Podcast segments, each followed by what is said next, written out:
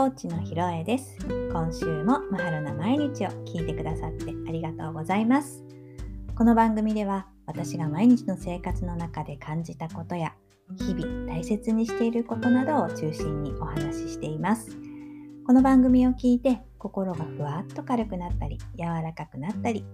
気づきや一歩踏み出すきっかけになると嬉しいです。それではマハロな毎日スタートです。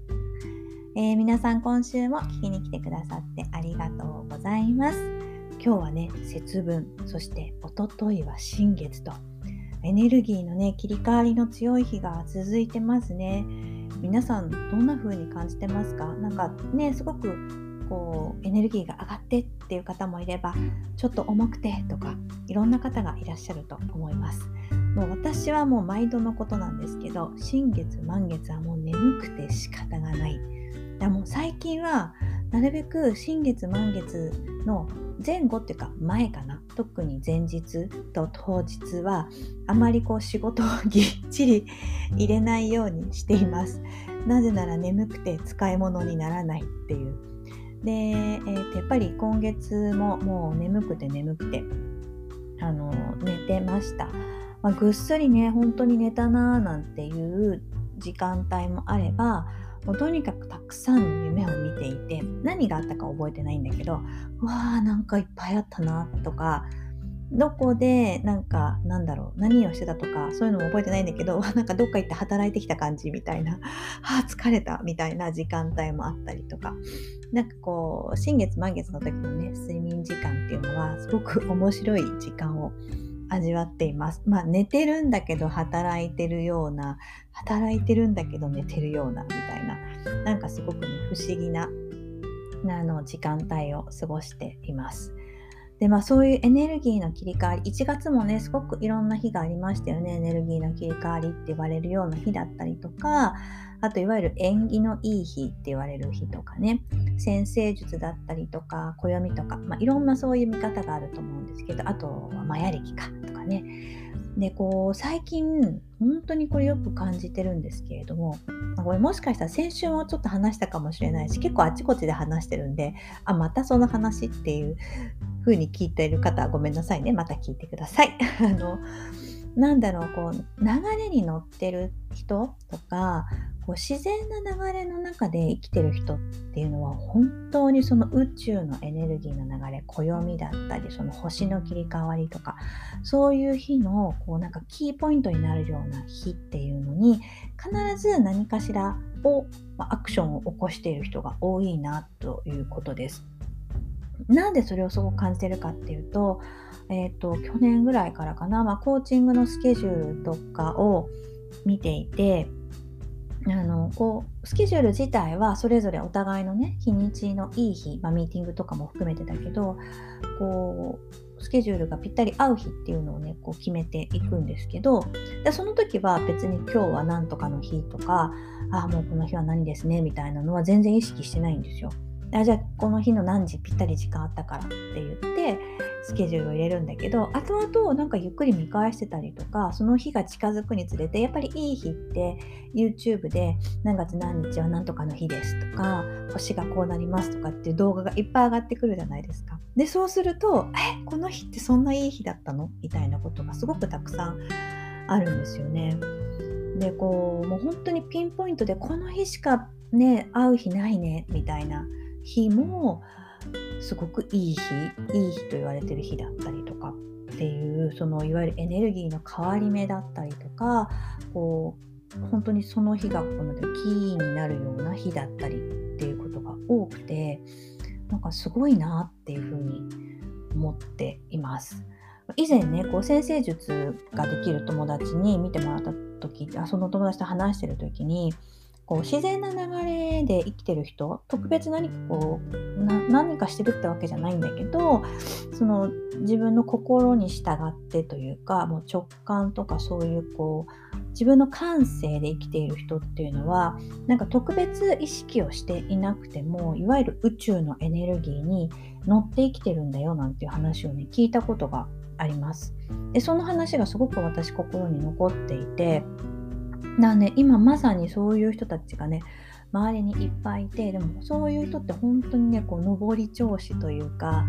なんか、まあ、もちろん全部が全部なていうのトラブルもなく壁もなくいってるわけじゃなくてもちろんその都度その都度当たったりはするんだけどそこもちゃんとクリアにしながら進めていける。なんかそこでこう止まってしまうっていうことがなく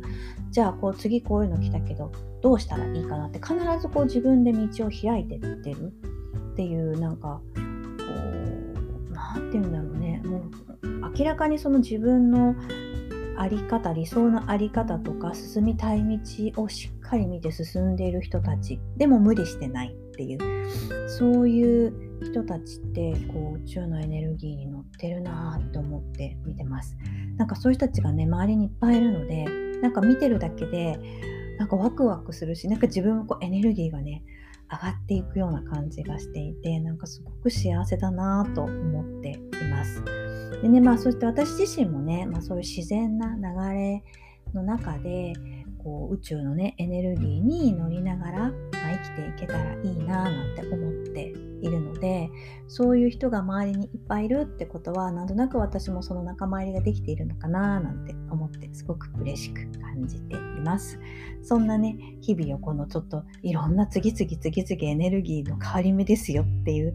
そんな日をねあの見ながらそんなことも考えて今過ごしていたりします。なんてことをね今日こう思っていたりまあここのとこよく思ってたんですけどそしたらなんとなんと今日のね本のトピックもそういうお話でした。ね、今日も今日もね同じ本をご紹介していきます、えー、ニューヨークのライフコーチが教えるありのまま輝くエフォートレスの生き方関口あずささんの本です。今日はねえっ、ー、と198ページになります。夢が叶うまで待ち時間の達人になる。やるべきことを楽しさに転換するというトピックになります。これはねなかなかこう読むとねそうそうそうそうって思う方たくさんいらっしゃると思います。なんかこう夢をね叶えたいとかこういう風にしたいってすごくたくさんの方が特にこのね新年だったりとかあと2月がまたねそのいわゆるうん旧正月だったりでこれからいわゆる宇宙元旦と呼ばれる日が来たりとかになるとこうまあ新月だったりもありますよね。こう自分の夢を書き出したりとかこういうふうにしていこう、まあ、私もやった方がいいよなんてお話あちこちでしてますけどされる方多いと思います。で自分のね願いをこうクリアにしていくことっていうのはすごく大切だし私もこれはもう絶対やった方がいいと思ってることの一つなんですけどじゃあそれを叶うまでの日その期間どう過ごすかっていうのは結構人によって違うんじゃないかなと思います。あの本にも書いてあるけど誰かの SNS を見て「あ私はできてない」とか「誰々さんはあんなにキラキラしてるのに私は違う」とかっていう風になってしまったりなんだろうこうちょっと何て言うのかな。うん。私だけできてないと落ち込んじゃったりとか。なんかこういつになったら私の夢は叶うのかしらって思ったりとかねそういうこともあると思うんですけど、うん、そういう時間をねどう過ごすかっていうことが今回のこのトピックでは書かれています。でこれこの本の中にね書かれてること私本当大賛成でうん本の中では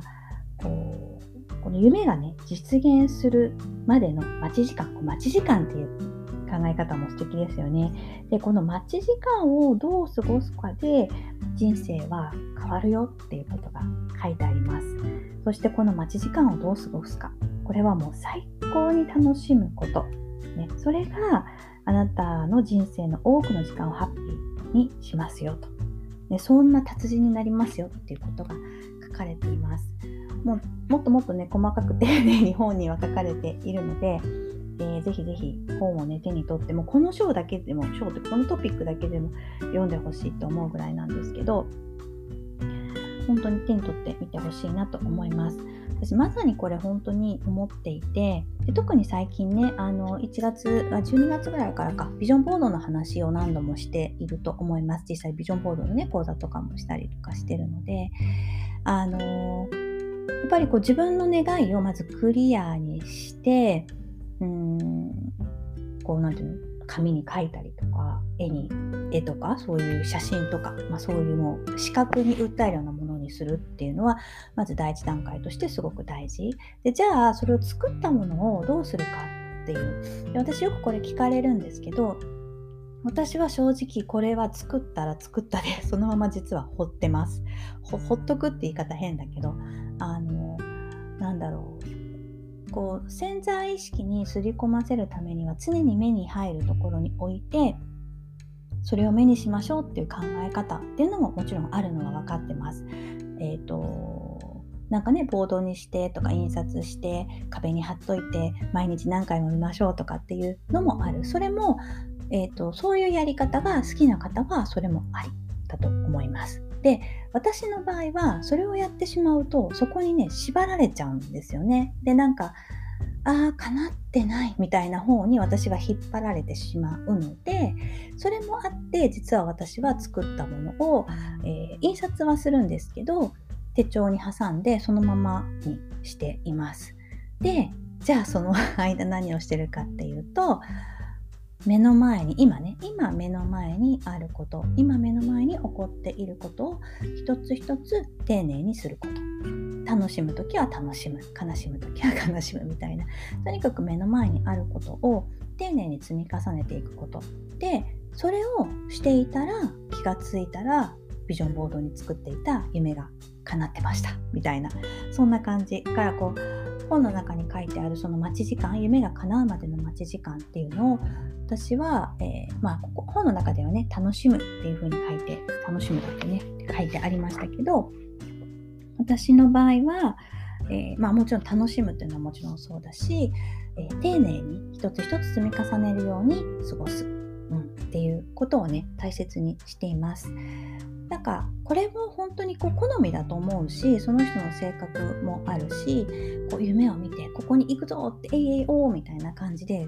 こうガンガンっていくのが好きな人もいれば私みたいにこうふわふわっとしながら進むのがね好きな人っていうのもいると思うので別にそれはねどっちがいいとかどっちが悪いとかっていうのはないと思うんです。もう本当にその人それぞれだし性格とか素質資質か？資質とかもあるからうんあのあなたがいいなと思う方で、うん、皆さんがいいなって思う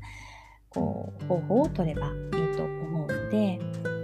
なんかこうそんな風にしてね楽しんでいけたら楽しむ、うん、そうそう夢を叶うまでの時間をどう自分は過ごすのが自分にとって一番しっくりくるのかなっていうのを見つけるのもすごくいいんじゃないかなと思います。そうそこでそこでそこで皆さんに質問です。はい。あなたはどのような流れで生きていきたいと思っていますか？そう私みたいにふわふわっとした感じで なんとなくこう漂うように生きていきたいのかもう自分で道を作りますって言って進んでいきたいと思っているのか、まあね、それ人それぞれだと思うので自分はどんな流れの中で生きていきたいのかっていうのをちょっと考えてみてほしいなと思います。そしてそして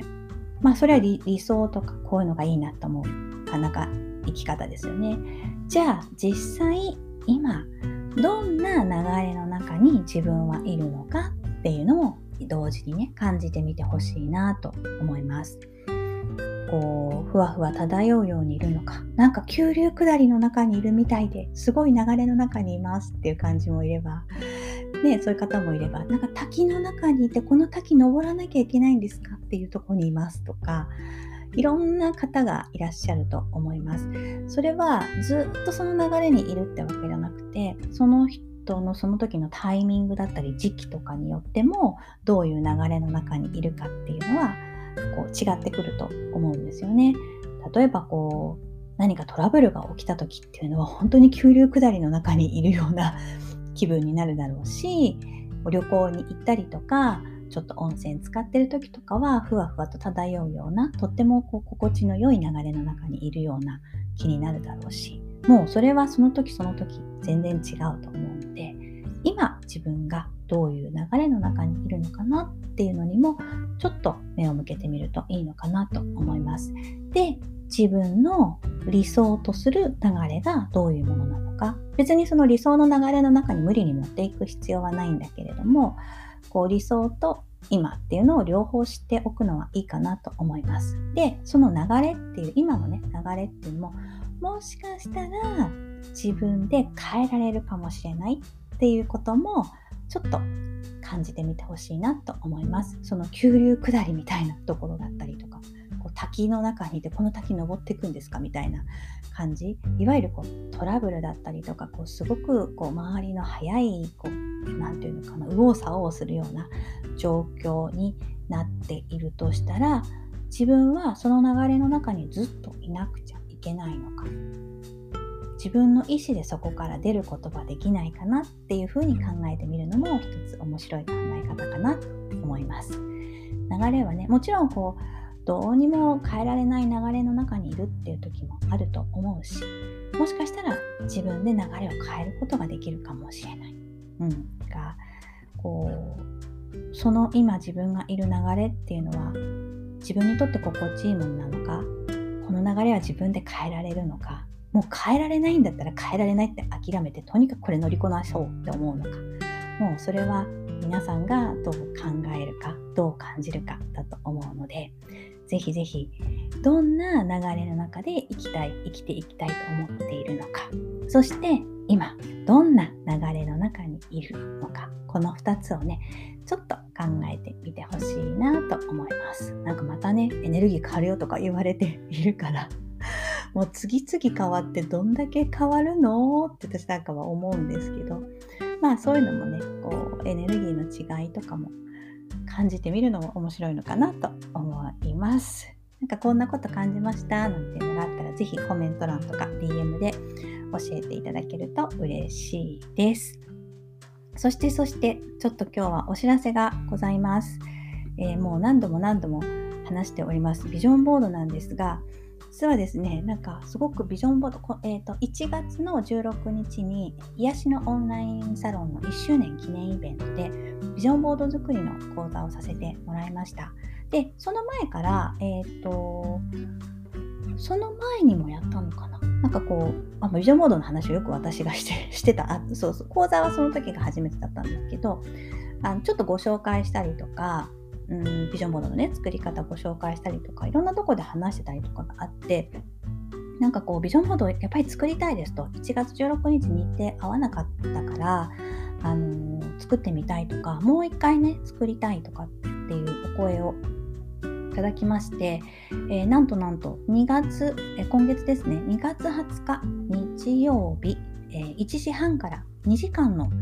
えー、キャンバー講座を開催することになりました。で、これ私一人でするんじゃなくって、